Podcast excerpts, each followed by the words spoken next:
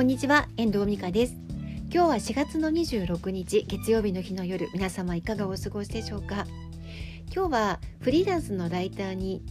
経験ゼロからなっていく時に大切なマインド一つお伝えしていきたいと思います。それは覚え思い出してもらえる人になるということです。私ライターになってもう年月だけ過ぎてるんですけど7年6年か6年経ったんですよね。早いですよね。で本当に主婦から経験ゼロからライターになるのに一番大変なのはやっぱり営業なんですよ。でインターネットを通じて集客しているということもありますけれどもそれ以外にも実際編集プロダクションに営業に行ったりもしてきたんですがその中でもどうやってそそこそれもあるしあといろんな人とのつながりの中でこの人ととつながっていきたいなって思う方とかいるじゃないですか。まあ、そういう中であの人って思い出してもらえる自分になっていることが大事かなって思うんですよね。で思い出してもらえる人ってどんな人かなって思うと印象に残る人なんですよね。忘れられない人。あの人の話が忘れられないとかあの人の印象が忘れられないとかそういうのってあると思うんですよね。で私が忘れらあの思い出してもらえる人だとかどうかっていう話はまあ置いとくんですけど私が努力していることをちょっとお伝えしていきたいなっていうふうに思います。でまあ、この方とつながっていきたいなとかこの人とお仕事していきたいなって思う方に出会った時はその人にお近づきになりたいとやっぱり思うじゃないですか。なのでやっぱりこちらから何らかのアクションを起こします。例えばメールを差し上げたりとかメッセージを差し上げたりとかそれであの、まあ、自分がね書き出しの頃はやっぱりお会いした時の御礼とか感想とかあと何か教えていただいたそのことについて自分がやってきたことなどを後で報告したりとかそういうことを繰り返してきました。う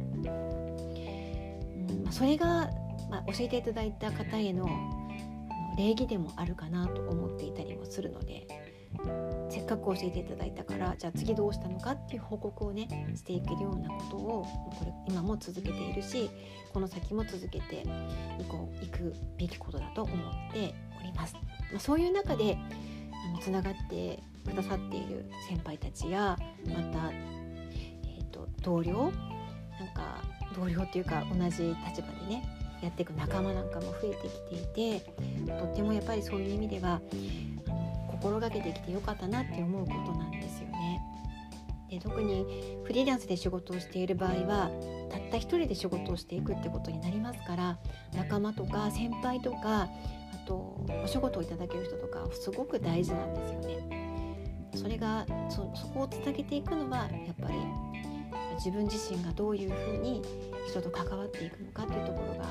大事かなっていうふうには思っています。何かアクションを起こす。これが思い出してもらう一つのコツなのかなって私は思っているんですよね。でこれを思い出したのは今日の朝の連続テレビ小説「おちょやん」